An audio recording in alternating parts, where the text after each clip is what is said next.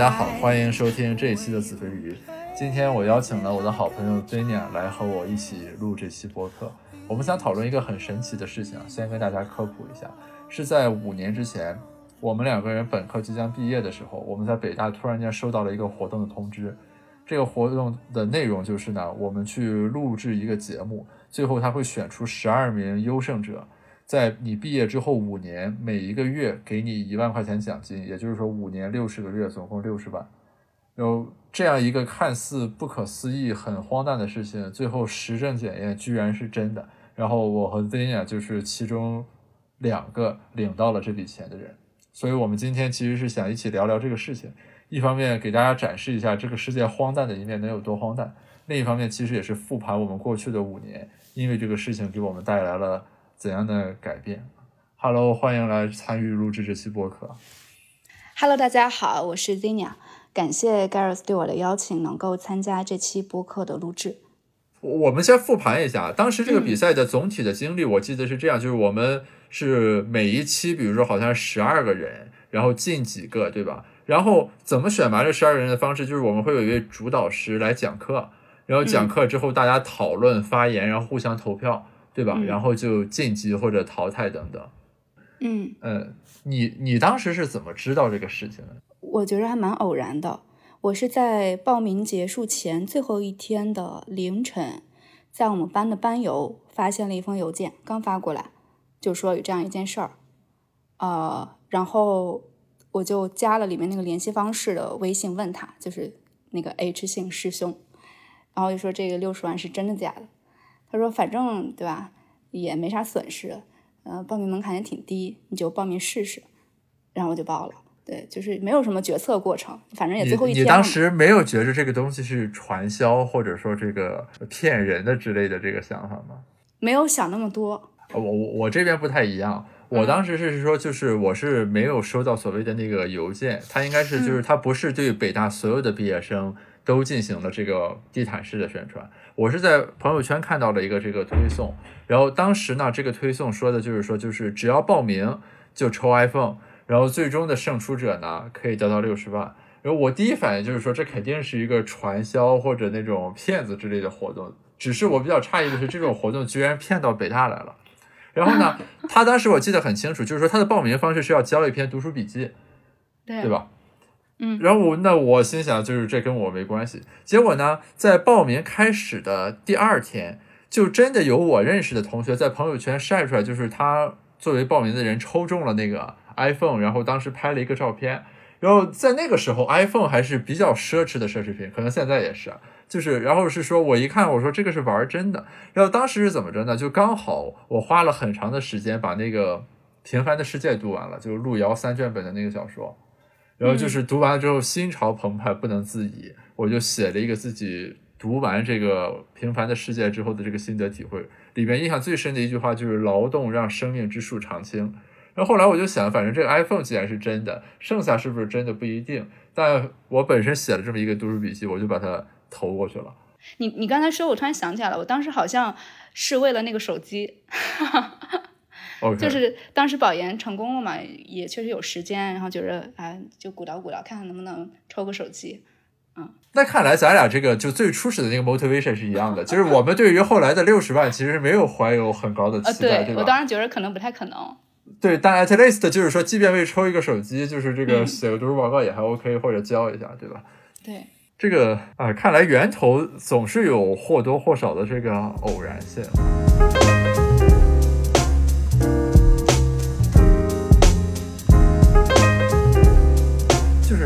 其实很神奇啊，就这个比赛整个过程的设计来说，其实是很混乱的，对吧？就是从从那个片子剪出来的那个效果等等来说，就是是一个嗯这个组织巨乱无比的一个东西。嗯我之前记得我们决赛的时候会要求我们读一本书，叫《马丁路德》，就是对西方宗教改革那人，对吧？嗯，那书我读完之后就全程不知所云。这个书我现在实话说也不记得内容了，但我还记得一些其他的环节，比如说有个环节叫自言自语，就是每个人在一张纸上随便写一句话，然后放进箱子里作为题面，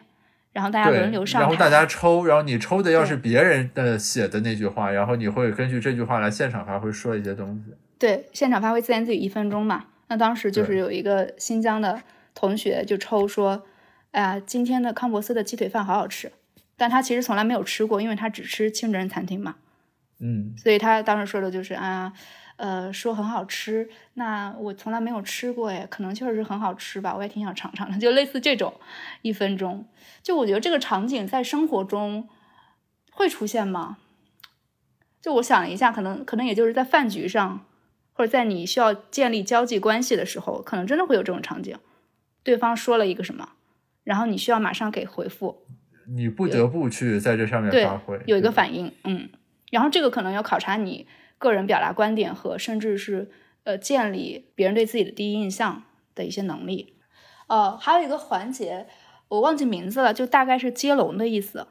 就是一组五到六个人上台，然后主办方先给一个词，第一个人以这个词为开头说一段大概五分钟吧，自己发言，现场即兴的，然后他最后。结束的时候，最后一句话中再挑一个关键词，第二个人从那个词接着说。就是每一个人要承接上一个人的话题来讲，自己在最后还要留下一个题。对，哦，我我记得撒贝宁来的那场，好像我们还和他进行了这个环节，我当时还去参加了。嗯，你那你那场我不记得了，但是我们比赛的时候，我跟你是在同一场，然后你在你的表达中背了余余秋雨的一大段散文，我当时就觉着哇塞，哦那我背的肯定是那个什么，这世间失败的友情是远远多于成功的友情。我不记得了，但是反正你背的时候那段我正好看过，我我现在还可以给你背一遍。什哦么最坚固的联盟通常是因为利益，最决绝的分离一般是因为情感，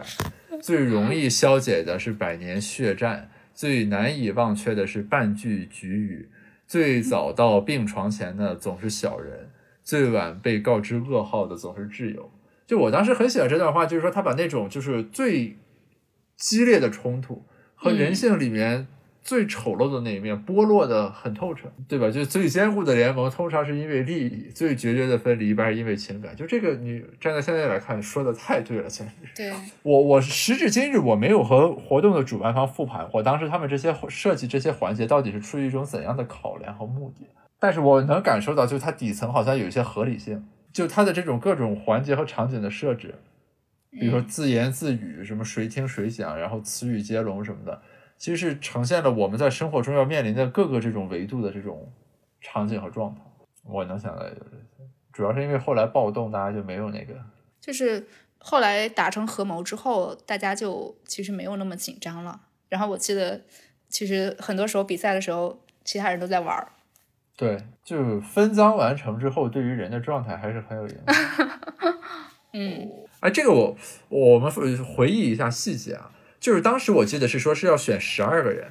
对吧？嗯呃，然后每一个人接下来五年每个月一万，所以说是十二个月乘以五年，六十个月六十万。当时是这么说的，是要嗯呃选十二个人出来，然后我们嗯当时是二十三个选手，对吧？所以最后我们达成了一个协议，是说就是我们二十三个人平分这个奖金，最后再单独留出来一份作为活动经费，对吧？这是嗯我们当时达成的这个合约，就是说本来是说二十三选十二，每人六十万，我们现在是说二十三个人，这个每人三十万，然后再拿出来一个三十万作为我们这二十三个人长期活动的经费。对，我我觉得对于这个出资的这个那几位师兄而言，他们可能最喜欢看的也就是这个部分，就等于说他们用这笔钱作为一个饵，然后嗯一批年轻人给他们上演了一出人间喜剧。我们比赛中有没有什么特别极端的事情发生呢？比如说，我觉得那个最后退赛的同学就很遗憾啊，他其实就是多撑那么两天。就退赛的同学等于什么，以一己之力唤起了大家的决心。我觉得他不退赛，可能大家也会达成这个协议，但是对他自己来讲，就是你多撑两天就躺赢了，这还挺像现实社会中的一些场景的。你永远不知道打井打到那么深，可能马上就要出水了。但其实就是呃，我我回想起来了，就是说当时是有一个同学，呃，总体原因是说，因为我们录制环境的那个甲醛太浓，对吧？然后他就表示不满，然后最后他说就是你们不纠正我就退出，然后他就退出了，对吧？那个甲醛那个事儿是发生在哦是六十个人的时候，是不是啊？好像刚开始是一百八十个人，然后六十个人进初赛，分为五组，然后二十四个人进决赛。就是当时是说通过读书笔记和面试，对吧？选出来了六十个人，分为五组，嗯然后每一组十二个人进行一场初赛，选出五个人来，然后嗯五场十二进五，于是最后有二十五个人到决赛。嗯呃，一个人因为时间原因，然后一个人中途退赛，所以最后二十三个人嘛。然后嗯，我们二十三个人瓜分了总共七百二十万的奖金池，是这么一个过程。是。然后这个事情 居然是一个真的事情，对，我很担心听众听到这儿以为我们是两个人在臆想，然后想出来了这么一个场景。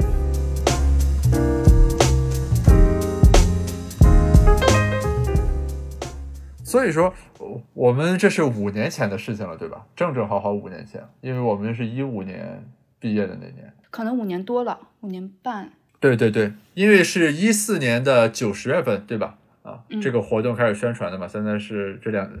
两千二零二零年了，已经到这个时间了。所以就是于你而言啊，我不知道，就是你觉得这个东西对你带来的改变，或者说就是这个转变有什么呢？最直接的转变就是它直接改变了我这五年的整个的走向，因为当时它是在我本科毕业的那个时点嘛，本来我嗯是要去读金融的硕士的，然后后来就没有读嘛，现在工作五年，所以这五年是完全不一样了。对，就这个我理解，就是说从嗯具体的形态上来说，你本来要去嗯读书，后来没读，直接工作了。嗯就除了这个形态，或者说这个再往下挖一层，它给你带来的是什么？因为就是也有可能是这样，对吧？就是你当时去读了书，读两年或者三年硕士，然后之后工作。如果这个转变只是说从一个读两年书之后再工作二加三，变成了你直接工作了五年，其实这个转变可能并不一定是很实质的转变。就假如说到了，就是你如果去读了硕士，然后工作五年，到了二二年，和你直接这个工作到了二零年，那可能没有很本质的差别，只是中间多了个两年的硕士阶段。但是我的感觉是，应该除了这个之外，还有其他的改变和突破，对吧？呃，这样吧，就单抛开具体形态的行为，比如说嗯做了什么工作、怎么生活，抛开这些，就单单说意识上的，或者我个人对于社会的看法、观点上，呃，我觉得不能说所有的改变都是因为这件事儿，因为确实无法辨析了，因为你毕毕竟没有走另外一条路嘛。嗯嗯呃，我单就这个比赛在当时给我留下的那种我现在还能记得的那种感受来讲，我觉着还是一个挺不小的冲击的。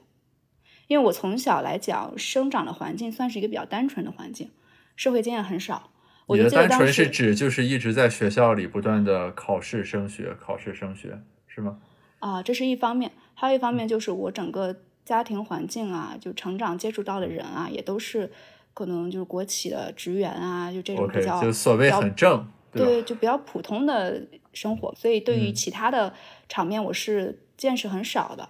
就当时参加这个比赛呢，嗯、首先就是有其他的很多同学嘛，以及呃导师们会在很多环节中问到的一些问题，然后哎能看到别的同学的一些经历，我就觉得嗯哦还有这样的，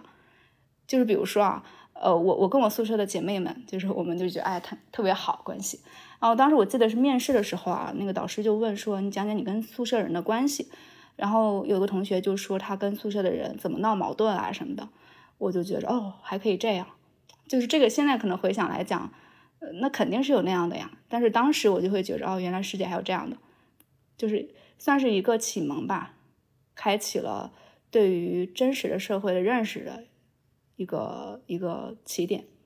其实我我跟你的感受是刚好是怎么说呢？就是也不是完全不一样吧，但是其实是比较有差异啊。嗯，就我我当时其实没有太多的关注到，比如说在那个节目里面，嗯其他的选手就这个议题表达过什么。因为嗯就是坦率来说，那个时候的我正是就是整个人呃最锐利或者就是少年心性最旺盛的时候。嗯当时就是我去参加那个节目的时候，我的总体感觉就是说，OK，就是我是俯视你们的啊，咱们大家来谈笑风生，对吧？我说的时候，我讲的肯定比你们都要好，你们都应该听。就是这是那个时候的我的一种状态，就是因为当时还在打辩论啊，等等，就是嗯他把这个人，呃再加上我这个本身学科，它非常讲究逻辑等等啊这个东西，就是使得整个人在表达和这个呃与人交流的过程中呈现一种很锋利的状态。然后给我印象最深的是什么呢？是当时就是呃，我们录节目之前，对吧？中间有一个培训，就是几位导师和我们聊天，然后当时抛出来一个什么话题，那话题我已经忘了，我就噼里啪啦一通讲，而且我觉得就讲的特别好，因为语言也流畅，然后这个文采斐然啊，而且我觉得讲的也很有深度。然后讲完了之后，当时这个一位导师就问我说：“这个你是谁？”我我当时就完全没有 get 到这个问题，然后他就又重复了一遍，就是说，他就问我说：“你刚才在说这番话的时候，你是谁？”然后我当时就很不耐烦，你知道吧？就是我我就会直接说：“我说你这个问题没有任何意义，对吧？我是刚才说这番话的这个人。”然后当时这个导师就就是怎么说不禁莞尔的那种感觉啊，就是。我本来预期是说，对吧？我们还可以辩论或者争辩一下。就是我说你这问题问的很傻逼，对吧？就是很差啊！你问什么我是谁这种问题有什么意义？你看我答的也很好，对吧？我是刚才说这话的人，但他当时那种状态就是不禁莞尔，然后也不做争辩，说这个呃，咱先继续，然后你可以回去再继续的想这个问题。然后就是当时就是类似于这样的这个环节。会给我一些怎么说呢？就是我当时肯定依然是一一种抗拒的姿态，就是说你这问这问题没有意义，对吧？这个就我那个时候正是理性精神最旺盛的时候，就一切就是说这个问题咱拿下来拆解它的逻辑要件，什么结构要素都有什么，对吧？你这种什么你是谁的问题就玄学没有意义。那后来比如说前两天，去年我再见到他的时候，然后聊起来，然后他就说说。我如果现在再问你一遍，你是谁，对吧？你还会按当时那么回答吗？我说那肯定不会了，对吧？就是就是过去这几年，包括做科研的这个过程里面，就是你你会不断的就深化你关于你这个主体是谁的这样一种认识。哦，我觉得这个是当时其实给我播下了一些种子，并且在接下来几年里持续的推动我去想这个事情。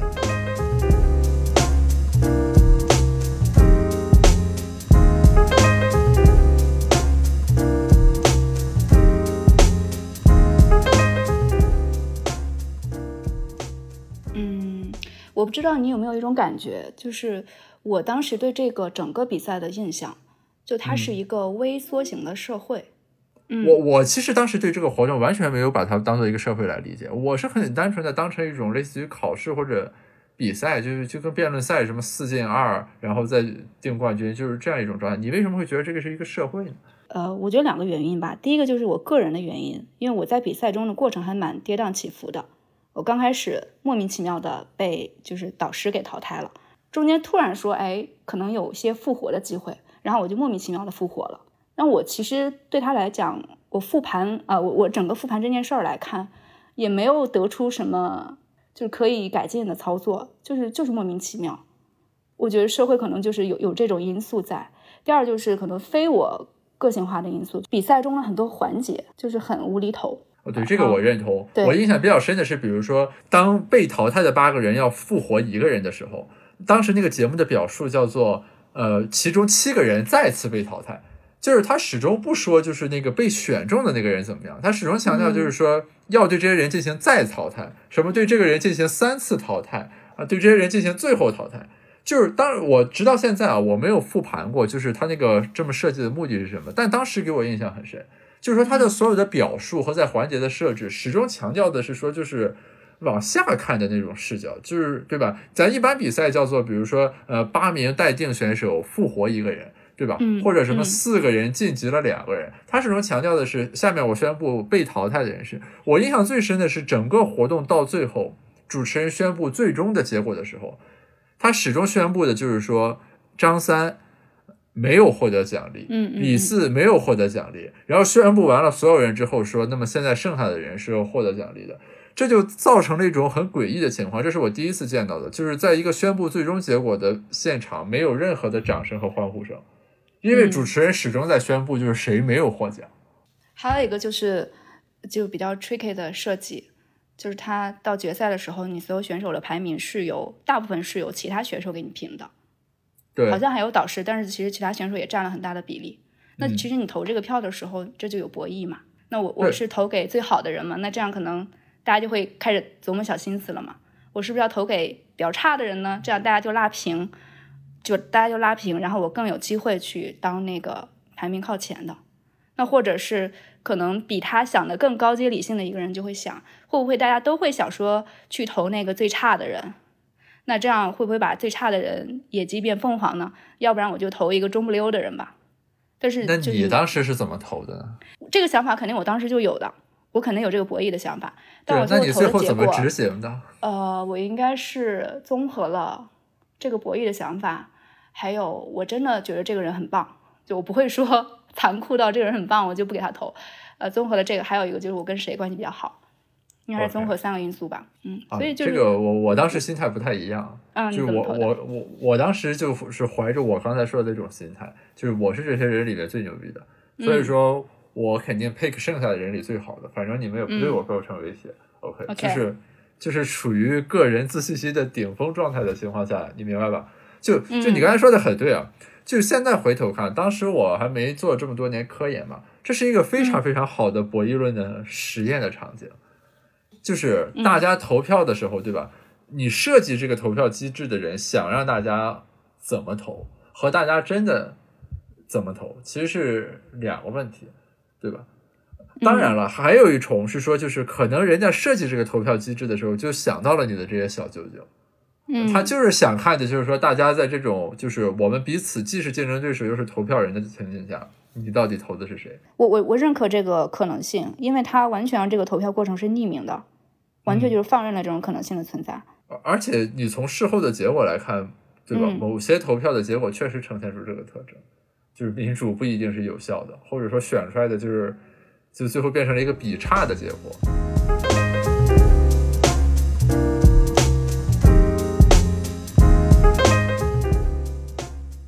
当然，我们也用了自己的方法去化解了这个问题。哦，你是说我们最后那个合谋对我瓜们我们的合分的这个合谋方式啊，嗯。呃我回头看啊，当时实在是就是不知为什么，居然会对这样一个合约有信心，因为是啊。其实，嗯。对吧？你从经济学的角度来讲，这个典型的叫做就是你这是个就是 incredible commitment，就是不可置信承诺，对。因为对。活动的主办方在事后发钱的时候，还是只会给十二个人发，就是他们的框架里面评出来的那十二个优胜者，对吧？但嗯最后这个、这十二个人会不会按照当时这个承诺，真的把这钱拿出来分给剩下的人？其实完全是未知的。因为最后他奖金是有签协议的嘛，那所有这个是奖金的所有就是活动主办方就是发给那十二个人，对对对，那这这十二个人，他们跟另外的十一个人一对一的关系，又没有之前只是口头约定，而且甚至我我回忆的，我回忆起来，我们当时最呃最开始达成这个协议的时候，并没有达成一对一的对子，就是笼统的讲，我们二十三个人是个集体，然后等到比赛结束之后才去，然后我们当时是说什么根据大家什么在国内、在国外谁和谁嗯比较熟等等，才定下来到底是哪十二个人分给各自分给哪个对应的人。这个事情从头到尾就有一种这个玄幻的色彩，你知道吧？就是直到嗯今天说起来当时这个情况的时候，我都依然会感觉有一点恍惚。对，只是说可能大家都涉世未深，然后又觉得都是同学，就没有人去考虑这个合同的问题。有点像什么二鸟在林不如一鸟在手的感觉，当时。对，对我我也有印象，就当时因为中间有起义，有人退赛，然后所有人的状态其实当时是稍微有点疲惫，就是大家其实都是对六十万有想法，但是又都感觉就是这个不确定性很大，以及那两天的状态会让人感觉很不可承受，于是大家就这个呃达成了这么一个契约，而且达成这个契约的那天，我还记得就并不是所有的参赛选手都来了。对所以某种意义上，其实这个契约还不一定赢得了所有人的一致同意，但反正最后就是这样了，而且就照此执行了。这个钱对你而言有用吗？对我我们纯粹从个人挺好奇这个角度来说问题，啊我想问问你是怎么花的？哦，我其实就是正常的把它当做我的生活费了，而且就是啊说，就我的理解就是说，就是他，就是我和你们的认知可能不太一样啊，因为你本来做学问的人，其实面临的一个 trade off 就是说很多外部的所谓这个物质和利益的诱惑。特别是我在光华的话，那身边很多同学会去投行或者各种机构实习，其实薪水是很高的。嗯然后我拿到这个奖金，我的心态很简单，就是说天上掉下来这样一个事情，可以让我免于后顾之忧。于是我在做经济学研究的时候，我就可以心无旁骛，或者说某种意义上是肆无忌惮的去做研究。这个肆无忌惮加引号是指什么呢？就是比如说我当时就不关心任何与实习相关的信息，嗯然后那种比如说什么呃帮人辅导一下什么东西赚一个课时费之类的工作，然后我也就一律不再考虑了，因为我本科的时候其实是做过的。因为对我们而言，其实做家教什么的是最容易赚钱的嘛。你包括嗯后来去辅导考研的人，但是就是因为有这个奖金的存在，我当时观点就是说，就是我反正要挣钱，然后现在钱已经有了，于是我就要把时间省下来，呃这是我当时的这个想法。嗯，只是这里面有个特殊条件，是因为我在读书，所以说其实我的生活支出没有那么高。比如说，我不需要关心什么房租、水电这种东西，因为在学校嘛，这些支出很便宜。所以说，就等于是说，对一个低支出需求的人而言，你刚好来了一笔钱，把他这个支出给覆盖掉了，于是就使得其实我相对而言处于一种比较自由的状态。嗯，但这个与你们而言可能不太一样吧？是因为我们等于是已经进行业了嘛，嗯本身就是要想着去赚钱的。对，其实，呃，我们达成合约之后，每个月只能拿到四千块钱，扣掉百分之二十的劳务所得之后，这个钱其实对于可能工作的人来讲，你如果说我不工作了，我就在家就可能琢磨点梦想或者是准备创业的话，其实是不够的，因为它是不够生存的。OK，所以它提供的是一个缓解效应吧，就是比如说，它可以让你在选择工作的时候，当面对呃金钱就薪薪酬跟工作内容的冲突的时候，你更有底气一点去选我喜欢的工作。当然，这个就是是就是说，假如说原来比如说一个工作对八千你喜欢，一个一万二你不太喜欢，你就只能去选一万二，因为钱多。现在有了这个四千，其实你就可以去选那个八千的，是这意思吗？对，就这是一种心理但上的是其实不。理性的，按道理来说，你还是应该去选一万二的，因为那样你可以赚一万六总。是，所以这种这种缓解，一定程度上来讲，也是一个坏事儿。就是你老觉着我有一点优越感，就是哎没关系，我还有多余的一部分钱，但其实你可可能可以争取的更多。这个其实很有意思啊，就行为经嗯济学上有一个东西，就研究的东西叫做 mental account，就是心理账户。它意思嗯就是说什么呢？就你手里的，比如说，就是你这个奖金里四千块钱的每一块钱和你工资的每一块钱，其实是应该是完全是一模一样的钱，对，对吧？但是其实，在你心理认知上，你会把它分成两个账户，对，这一部分好像是个奖励，或者说天上掉的，那一部分是我的工资，然后它之间是有一种置换关系的。因为就嗯放在刚才那个情境下啊，如果就是八千的工作和一万二的工作，你会选一万二的话，给你一个四千的奖励，按道理来说完全不应该改变你在这个选择上的态度，对吧？就你还是应该选一万二的，然后最后总共得一万六，但是因为这个四千，你就会调一下这个态度，有可能转到这上面来。这可能就是一个因人而异的问题了，因为你还要考虑你个人在工作中的快乐的这种效用嘛，以及你整个跨时间长度上你个人能力的成长。我嗯就是呃从这儿说的话，其实就是这个活动带给我的一个很重要的认知是，让他他让我重新感知了钱的价值或者含义是什么。嗯什么意思呢？就是说原先在我直就是我这个个体所直接接触的人里呢，呃，也会有很有钱的人，或者就家里比如说呃有上市公司等等有这种人，嗯，但是就是其实从他们身上，我不会直观的感受到一个人有钱或者说花钱是一种什么样的概念。你明白吧？就就他不会在我面前演示说，OK，我现在要转账一千万打到这个账户上，啊你过来看一眼。嗯，但是参加完这个活动之后，我会实实在在的知道，OK，有人会拿出来六十万乘十二，这七百二十万的奖金，加上整个这个活动的制作费用，可能要上达呃千万的这样一个预算，然后来嗯搞了这么一个事情。虽然我从中得到的只是很小一部分啊，但是我就会知道，OK，就是当你有了很多钱之后，钱会通过这样一种方式再分配，等等等等等等。所以说，其实坦率来说，就是它在一定程度上缓解了我的焦虑，让我在面对所有和金钱相关的问题的时候，会变得更坦然。呃，这个机制不是说因为我每个月多了四千块钱收入，嗯你明白吧？啊，而是说就整个这个过程，但是我明白哦，原来有钱人是这样的，钱是这样花的，然后，然后这个过程也就是这样啊。嗯所以，但是我感觉啊，就是当时我们一起参加的选手里面，其实有人的认识恰恰是和我相反的。也就是说，他对钱或者说对贫穷的恐惧反而进一步加深了。就是因为我和有的人交流的时候，他自己会有这种感受，就是说他原先可能看不到那半边的世界，比如说我们说所谓土豪、上市公司老总，什么买豪华游艇，诸如此类的事情，那个都是存在于传说中的。但是真真正正这个事情现在在他眼前发生了，就是有人拿出来几千万搞了这么一个东西，最后可能一地鸡毛，还白送给你们七百二十万，然后这个就会深深的震撼到他，就是说原来这个比如说人们的收入或者贫富差距是这样的，于是他对于金钱的渴望或者说对贫穷的恐惧就会成倍数的放大。这个其实比较神奇，但我也不知道是为什么，就为什么同样这样一个事情，大家会有这么差异化的感知。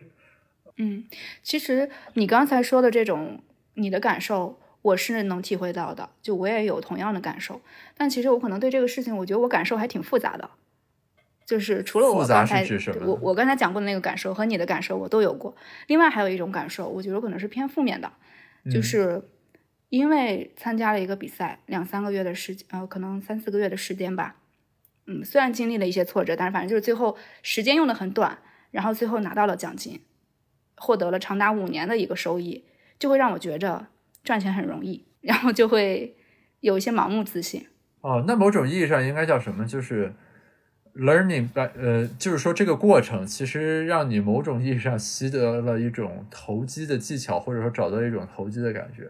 然后形成一种错误认知，就是钱可能会来的很轻松。嗯，当时是有这种认知，那有什么实质上的影响嗯或者行为吗？比如说你在工作的初始阶段会很浮躁吗？类似于比如说，呃，我觉得是在面临同龄人比较的时候，会特别嗯有自信，但其实有的自信是你自己虚长出来的，现在可能已经已经认识到了，但当时是有这种感觉的。这个情绪如果拿出来解剖，其实是很荒谬的。就是我们站在现在来看，等于是说你每个月白捡四千块钱，使你产生了一种迷之自信。对，就是是他附就不仅仅是这件事儿啊，因为还附加了当时可能同时遇到了几个伯乐嘛，然后也有嗯工作机会，就整体让我觉着，哎，这么顺利的就进入职场了。就很飘。对，有有一些飘，你要这么说的话，就是就就其实这个活动一度对我的科研是形成了冲击的啊，这个还是要承认。就除了积极的嗯影响那个部分之外，嗯是因为就是其实这一点上和你刚才说的就类似了，就是它会让我感到就是说成功或者说至少财富上的收入，有的时候会来的如此之轻易。然后那好像就是说独坐书斋二十载的那种感受，就不一定有那么珍贵，或者说他就是他倒逼着我啊，让我重新去想了，就是你为什么要做学术？对，因为让你去比比钱和学，术，因为他让我去去看了，就是说，比如说你如果想求名、求利，或者求社会意义上的这种所得，其实有的是比学术更快的轨道和赛道，对吧？就是你变成企业家或者怎么怎么样。但是就是后来我发现，就抛掉那些东西之外，学术让我感兴趣的是说你做的这个东西是新的，而且是可以被历史或者被世界记住的。嗯就是说，当一个人，比如说这人可能已经去世了，就你还在不断被人引用，就跟亚当·斯密一样，对吧？就直到今天，那个《国富论》还有什么《资本论》，都是经济学里面最高引用率的这个文献。就就到现在，有人写论文经常会 cite 什么亚当·斯密《国富论》一七七六。嗯其实等于是说，就是这个土豪用钱把你晃得眼花缭乱之后，然后我就会反过头来想，就是那你当时想做学术，其实想要的那个东西是什么？或者说，等于这是一个反向验证机制。就如果说我是想通过学术来求名或者求利的话，其实肯定当时就不会再继续做。等于是说，他们把这个花花世界抛出来，倒逼着我，帮助我去想清楚。对对吧？其实就是学术于我而言，抛掉那些部分之外，它的那个把真理的边界往外挤了一丢丢的这个嗯，动作，是最吸引我的啊。其实是、是这样的，是那这样对你来讲是好事儿啊，他提早的把你逼到墙角，让你去做选择。但是这样好像有一点怎么说呢？就是我们嗯就进入一种永远不会错的状态了。啊，那如果说我放弃了学术的话，也是好事儿，对吧？就等于是说他帮我想清楚了我想要的是什么。但是它相比于另外一种场景啊，就是就是可能你没有想清楚这个问题，然后一直在做学术，但是时常会感觉到内心不是很安定。啊是是这个我很认同。对，就是说，就是你在做什么的时候，你心里得明白你在做什么。嗯，这个话稍微有点绕，但其实是很重要的。就是因为很多人就是说，就是所谓这个时代很内卷嘛，就大家上来就要先拼、先抢。对吧？你看嗯光华的同学，比如说大一一进来就要先实习，就现在从大一就开始实习。嗯但其实，就是那你为什么要实习，对吧？并不是每一个人都要变成 banker 或者去 IBD 的，嗯你要有这样一个机制，倒逼这个人去思考你到底想要的是什么，或者来一些诱惑，嗯，去引诱你一下，你就要反问一句：就我原来追的那东西是不是我真想要的？嗯嗯，这个其实很重要，因为于我们而言，就特别是你在进大学之前，就是所谓考试型人生嘛，就永远就是试卷，然后你答答的题最好的人会得到下一步最好的机会。对，但是真正想要什么呢？对，所以就是之前我们对这个价值问题是是没有思考的嘛？对，是，就这个也是我最近这五年，可能从那个比赛开始，去开始做这个思考的。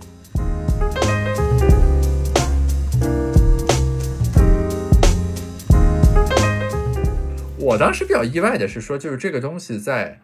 发前，就是录完节目之后，他对我们没有任何其他的约束条件。我其实心中一直有些忐忑的是，我以为主办方一定会让我为我们提一些这种要求，比如说需要我们配合他做一种什么宣传，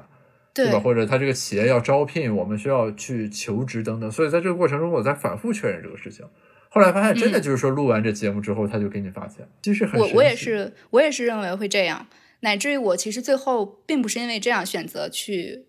这个这个工作岗位工作，但我工作的时候带着一种报恩的心情。就总之，这个比赛是有很多细节都是蛮超乎常理的。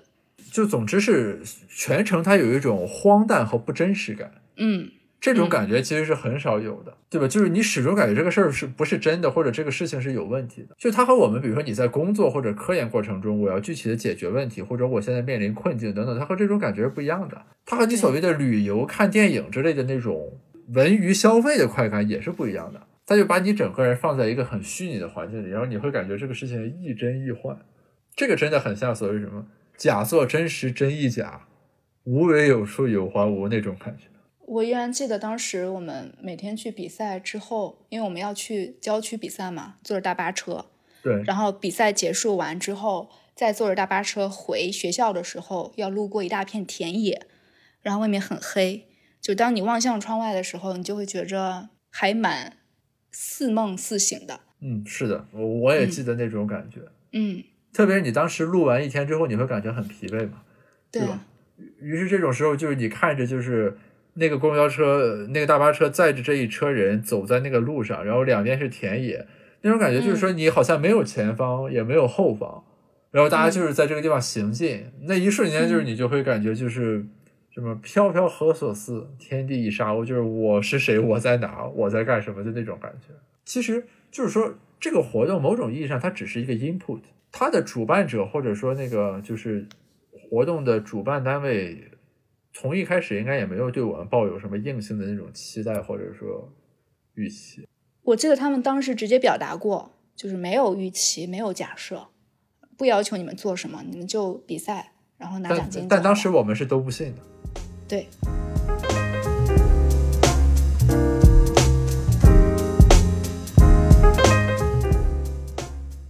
就是这么说来的话，其实有一点遗憾是在于我们在后来的这五年，其实大家彼此之间和活以及与活动的主办方没有形成一种很经常的复盘或者追踪机制。其实如果可以的话，能记下来这个人这五年间的这种变化，比如说在每年的固定时间，我们进行某一种活动，其实就可以嗯 track 到这个人前后的这种变化，对吧？我我个人最大的感受是说语速的变化，就那个时候我说话特别快，现在已经慢了很多。那你是因为这场活动吗？呃，跟这个活动有很大的关系。就或者说，嗯对，就是当时那个问题，说你是谁？我说嗯我是说这番话的人。就是他后来其实给我一种启发，就是他告诉我，我某种意义上被我的表达所绑架了，对吧？就是当我说我是说这番话的人的时候，其实我潜意识里是说，就是我的这个表达能力，或者我刚才说的那番话在定义着我了，以至于我在回答你是谁这个问题的时候，是出来这么一个表述。嗯，对吧？我没有答什么我是博士生，或者我是 Gareth 什么我是经济学家，就是我没有这个认识。我脱口而出的是说我是说这番话的人，所以就是后来我记得第一季奇葩说其实曾经有把邀请给到过我们，当时我也没有去，嗯其实也是这个原因。就说我就会逐渐认识到自己原来很引以为傲的所谓口才，或者说表达，嗯就是你不能被他反向表价，呃反你不能被他反向绑架。你你现在去，就是我后来看《奇葩说》这个节目的时候，其实我经常会有这种感受，呃可能大家不一定会有。我就会，你比如说，有时候有的人在说某一段话的这个时候，我会有一种很明确的感知，就如果你过一会儿让他自己再说一下自己刚才说过什么，这人应该就说不出来了。就是一种表演式的表达。对，而且是你自己入戏太深，以至于你自己已经忘情于其中，不能自拔。你看《奇葩说》这节目后来为什么他的选手会陆陆续续出现各种奇奇怪怪的问题啊？我我冒昧揣测，就某种程度上和这个有关系。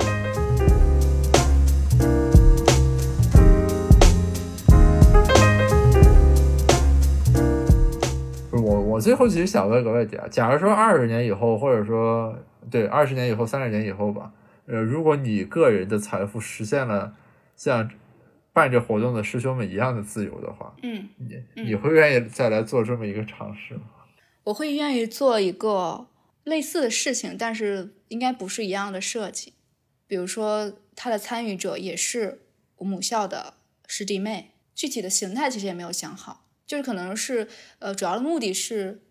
为了呃去帮助这些师弟妹在即将进入社会之前有一些比较丰富的视角，以及 maybe 当时我在做企业，可能就我真的是想招一些优秀的人。你如果怀着这种想法，你的格局就比师兄们小了一些。哎呀，嗯，但是就是你总会有 unintentional 的结果，对吧？就跟你设计一个政策，最后可能出导致一些奇怪的现象一样。就你不必怀着招人的目的，最后也是会达成这个结果，自然而然嗯会吸引一部分人来的。对，所以说最后，哎，就一切皆有可能，对吧？这个活动带给我最深的感触，直到今天也是这个样。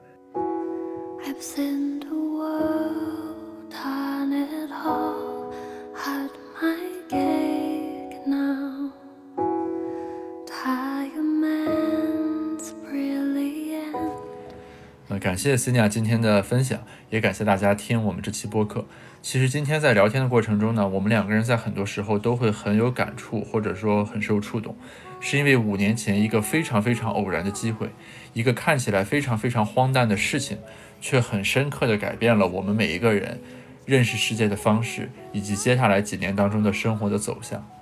同样呢，我们通过录制这期播客，其实是想向大家来呈现。呃，我们在很多时候，大家都会认为钱很重要，钱确实也很重要，因为它是我们生活的物质基础。没有钱的话，你在生活当中没有办法解决自己的生存问题，寸步难行。但同时，五年之前这段看似荒诞的经历，就是当真的有一笔飞来横财，有人白送给你一笔钱的时候，当这个事情发生之后，回头看，我们又会发现，其实在这个过程中，我们收获的最重要的，并不是说每一个月它稳定打给我们的那笔金钱收入，而是说通过这样一段经历，对我们整个人的世界观、对待金钱的看法、对学术的看法、对待人性的看法，都有了一种很深刻的颠覆与改变。所以说，这个活动更大的意义不在于说进行一个转移支付，一些成功的企业家把钱无偿的赠予一些毕业的学生，更重要的是，他们以一种类似于行为艺术的方式，让一些初出茅庐的大学生亲眼看到几百万、几千万的资金怎样的被挥霍，怎样的被支出，怎样的灰飞烟灭。然后在这个过程中，有的人对金钱变得更贪婪，有的人对金钱变得更坦然。然而，不管我们所发生的变化是怎样的，这种变化本身就已经是当时这些师兄们发起这个活动的目的之所在，这就足够了。期待着听完今天这期播客之后，大家对于各种荒诞和偶然的事情，对于金钱与我们生活的意义，能够有更多的思考和看法。谢谢大家，我们下期再见。